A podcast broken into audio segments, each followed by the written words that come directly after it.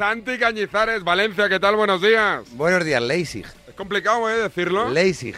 Complicado, complicado, ¿qué tal? ¿Dónde paras? Yo aquí en Valencia estoy, tranquilamente. Oye, Estoy en Leipzig. Me han enviado de... ¿Cómo se llama la marca? Baco, Baco creo, una fábrica de destornilladores, un par de cajitas pequeñas de destornilladores, unos para mí y otros para ti. Me ha, Me dicho, sirven. me ha dicho, para el campo a Cañete le vendrán bien. Me sirve, ¿no? Para el campo no y para casa. Bueno, para casa. ¿eh, ¿Eres muy manitas o qué? No soy manitas para nada, pero con tantos niños en casa siempre hay algo roto. Siempre. ¿Sí? Mira, ayer estuve intentando eh, recolocar un cajón de- del baño donde, bueno, guardas el neceser, el neceser, Imposible. Se ha caído así, está, está invertido, un poquito caído y, y es una locura cada vez que se abre y se cierra. Imposible. Y, y- y soy perezoso para llamar a un técnico que lo haga e incapaz luego de hacerlo yo.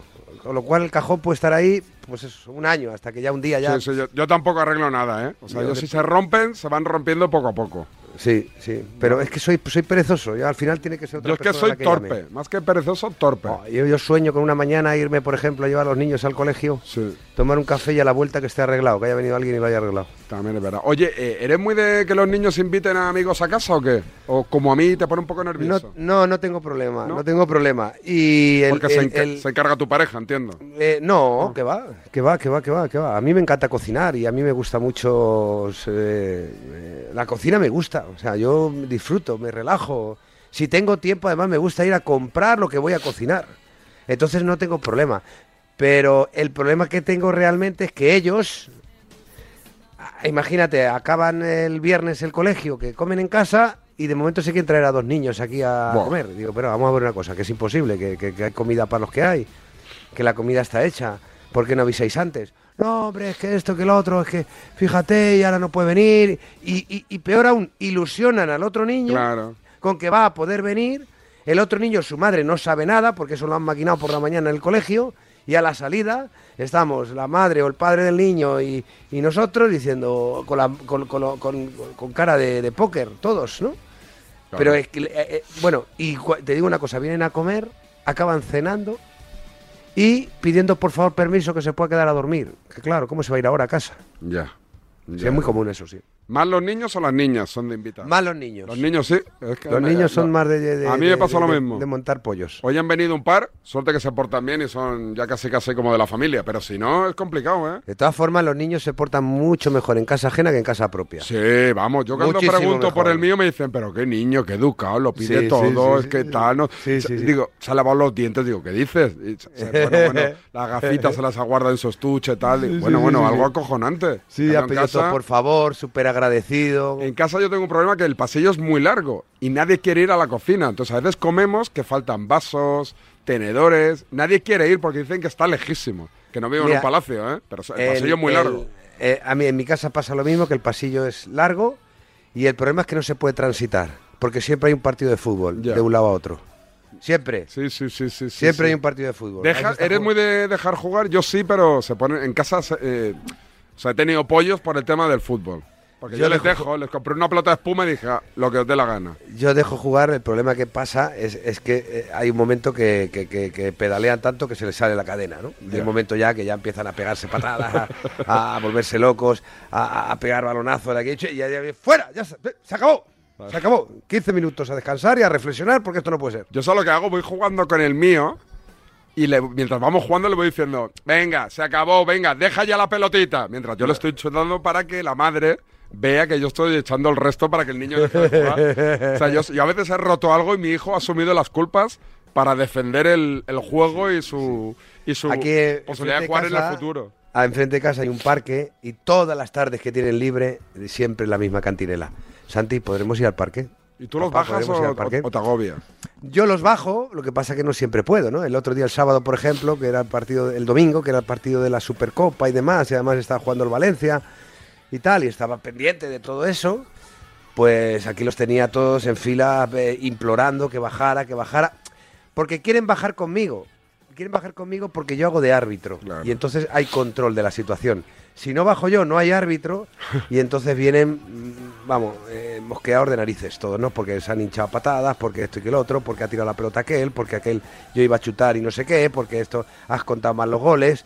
Entonces yo cuando los bajo hago de árbitro y eso a ellos les interesa mucho, haya orden. Ya, ya, ya. Oye, eh, te pregunto así rápidamente, eh, por los premios de vez, ¿no? Que me dan pereza. Lo de la Supercopa de España, el repasito a, el repasito al Barça y tú como eh, exjugador, ¿sensación de que le están haciendo la cama a Xavi o no? A ver, empiezo rápidamente. Los este es el titular, el clickbait me viene por aquí, ¿eh? Sobre los premios de Best te voy a decir rápidamente una cosa. Ayer empecé a verlos eh, y aguanté, aguanté, aguanté porque luego venía el resumen del Dakar, que era lo que me interesaba. Mm. Y, sobre el Barça yo creo que no se trata de hacer la cama al entrenador. Yo creo que nadie quiere perder en el mundo del fútbol. Y yo creo que eso de hacer la cama, eh, en algún momento puede haber algún jugador que te diga, a ver si lo tiran ya, ¿sabes? Que no me está poniendo. Pero el que juega habitualmente eh, eh, lo que quiere es ganar y lo que no le gusta es hacer el ridículo. Yo es que no acabo de creerme eso de hacer la cama. Sí que, repito, hay jugadores suplentes que están locos porque se vaya el entrenador a ver si viene otro que me da más oportunidades. Pero en definitiva eso no son los que juegan. O sea que eso no se debería trasladar en el campo. Aquí lo que pasa es que yo creo que, igual que la temporada pasada, Xavi conquistó el vestuario, les obligó a correr, a ordenarse y el equipo lo hizo y por eso ganó la liga este año el mensaje de Xavi, las obligaciones que manda Xavi, no, no calan en el jugador. El jugador eh, va un poco a, su rollo. El equipo ha perdido muchísima consistencia, muchísimo esfuerzo colectivo y eso el que tiene y está obligado a recuperarlo es el entrenador. Y si el entrenador consigue llevar un equipo con un trabajo claro en una dirección, es un buen entrenador. Si el entrenador no lo consigue, es un entrenador que, que, bueno, pues que, está fracasando, ¿no?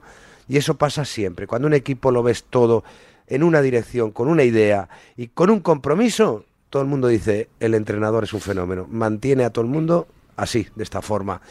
Y como eso no es fácil, porque el futbolista tiende pues a, a, ser perezoso, a que me la den al pie, a que la culpa es del otro, pues cuando se te escapa de las manos un equipo y ves que hay pues pues eso, que ves que, que, que, que no hay un... Que, dices, este tío no es tan malo como, como está jugando, eh, porque en definitiva está empezando a contagiarse de los demás y porque ninguno está en un buen momento de forma, también el responsable es el entrenador. Entonces tenemos aquí claramente a Doc Savis, uno que el año pasado, con corriente favorable, de gente que no había ganado ningún título hace tiempo, se comprometió hasta, hasta, hasta el último partido con, con, su entrenador y con el club y, y, y, este año pues que no ha conseguido mantener eso Xavi y la gente se ha desconectado, cada uno hace la guerra por su cuenta. Eh, tú si fueses director deportivo, o sea, Deco, eh, ¿te cargabas a Xavi o, o, crees en la continuidad de los técnicos? Mm, vamos a ver, yo no me cargaba a Xavi ahora, yo lo que, lo que estaría ya pensando es quién va a sustituir a Xavi. Es decir, eh, no, no confío en que, esto, que, a esto le dé la vuelta a Xavi, porque el equipo está cogiendo unas costumbres que no me gustan. Ya te digo que el otro día defendían cuatro hombres, nada más. Y obviamente defendiendo cuatro se te ven todas las costuras y pierdes toda la confianza y ves la peor versión de Araujo, de Cundé, de Christensen, la peor versión, pero es porque no tienen una sola ayuda, porque están en la guerra solos. y yo lo que estaría pensando es quién va a venir, que es una decisión muy difícil. ¿Quién va a venir aquí y va a conseguir otra vez enganchar a todo el mundo? Eh, ¿Quién es ese hombre? ¿Y cuánto me cuesta contratar a ese hombre? Pero no me cargaría a Xavi sin tener un, un recambio y sin empezar, o sea, empezaría a hacer los deberes para tener un recambio mm, viendo que Xavi es difícil que tenga continuidad, pero cargármelo hoy mm, no, creo que hay que creo que todavía se le puede estirar al menos un mes a ver si esto le da la vuelta. Ahora, hoy tienen un partido muy complicado, ya te aviso. Muy complicado. Mañana, mañana. Mañana, perdón, eh, que no sé ni el día que vivo. Muy complicado, ¿eh? Porque te digo, eh, Unionistas es un equipo que en su campo no es un equipo de primera ref. Es un equipo de superior categoría. Lo dejo ahí. En su campo. Mm. Eh, está complicado, está muy complicado el transitar del Barcelona después de los últimos de los últimos partidos, de las últimas semanas y de los últimos y de los últimos meses. ¿Ahora qué vas a hacer? ¿Vas a comprar al mercado o no? Eh, no, ahora voy a ir a, tengo que revisar eh, las armas. ¿Qué armas? Yo tengo armas, tengo permiso de armas toda la vida, he tenido armas. ¿Para qué las revisas? ¿Porque las vas a utilizar o Porque una vez al año o dos veces al año, pues lo que hago es que las limpio bien y las guardo bien. ¿Escopetas o bien. Sí, algunas de mi padre que ya ni funciona. o sea, ¿Pistolas tienes? No, no se puede. Tú puedes tener una licencia de armas eh, para, para arma lisa, que es disparar eh, lo que se llama un cartucho para caza menor, Mm. o puedes tener un arma rayada para disparar balas, que es para caza mayor. Si tienes una pistola porque eh, eh, te gusta el tiro olímpico y te gusta utilizar una pistola, la tienes que tener en el campo de tiro, guardada y custodiada allí. O sea, llegas, abres tu caja fuerte, le coges tu pistola, haces un poco de puntería y tal y que cual, la dejas ahí y te vas a tu casa. ¿Las tienes en, en Valencia o en el campo Sí, o en todas partes? Tienen que estar ¿En la el- guantera del coche? No. Que estar en el domicilio. Siempre tienen que estar en el Oye, domicilio. pues, Pero a- es que tengo algunas cosas que son, pues, por ejemplo, de mi abuelo, que murió hace muchísimos años, de mi padre, que, que- que hace muchos años que no, que la- que no se utiliza, que, yo, que ni funciona. Pero en esta época en la cual eh, casi cada semana escuchamos eh, entran en casa de no sé qué jugador, eh, cuando estaban dentro les amenazan. ¿En tu época de jugador ya tenían la escopeta ahí preparada o no? A ver, yo, eh, yo ya te- yo desde que tenía seis años me iba a cazar con mi abuelo. Entonces, eh, yo sé que la caza está muy mal vista porque sobre todo está muy mal explicada. Y, pero el concepto de caza que yo adquirí en su momento con mi abuelo, de salir al campo a ver si tenemos algo para comer, es una maravilla y es el que sigo practicando cuando tengo tiempo libre muy de tarde en tarde. Pero siempre, si es si, eres cazador, pues tienes que tener las armas en tu casa, en una caja, en un arma, en un armero, eh, eh, bueno, con llave y demás, con además los cargadores y esa arma rayada que es de balas, con los cargadores y la munición en otro sitio, en fin, una serie de circunstancias. Pero sí, yo me- a mí me han gustado siempre mucho las armas y esto hecho con con cuidado y demás es una cosa muy bonita. Y conservar las armas, por ejemplo, de mis antepasados, eh, a mí me encanta. Vamos, las cuido como si fuera una reliquia. Como si fuera una reliquia. ¿Cuchillos utilizas? algún- sí, para hacer la comida, sí. O sea, Pero digo, la ¿sabes Es que- lanzar cuchillos ahí? es que, es que escúchame, eh, pensamos en armas y pensamos en, en utilizarlas contra, eh, contra el humano. ¿Te, No, te has no, pegado no. alguna vez en la calle tú o no? ¿O en la discoteca o cuando eras joven? ¿Quieres que te diga la verdad? Jamás. Nunca. Siempre he huido de las peleas. Siempre he huido de las peleas. Pero, Y por pero eras gallito en plan... Vamos a ver, por suerte, lo primero que tengo que decir es que por suerte no me he visto involucrado en una pelea que no hay más remedio que pelear. ¿no? Pues imagínate que vas con tu mujer o vas con tus hijos y sufres un, Sí. un acto de violencia. Te pegas. Tendrás que defenderte, ¿no? Te pegas. Tendrás que defender. Por suerte eso no me ha pasado. Y lo que está claro es que yo nunca jamás he provocado una pelea tampoco. Oye, el, jugador más de mecha corta que has conocido o has compartido vestuario, ¿quién es? El, el que decía, joder, es que si le dices algo Sí, te sí, no me salta". acerco, que está mosqueado. Sí, ¿no? sí, además se mosquea de verdad de los que va por Sí, ti. Sí, sí, sí, sí, ¿Quién ha sí, sido? Eh, Luis Enrique, por ejemplo, ¿Sí? tenía la mecha corta, sí. ¿Muy de mecha Sí, corta, sí, Luis? Sí, sí, sí. Luis Enrique jugábamos a las, a las cartas cuando íbamos en el... Y Mitchell también, por ejemplo. ¿Mm? Cuando íbamos... Antes había muchos viajes en autobús.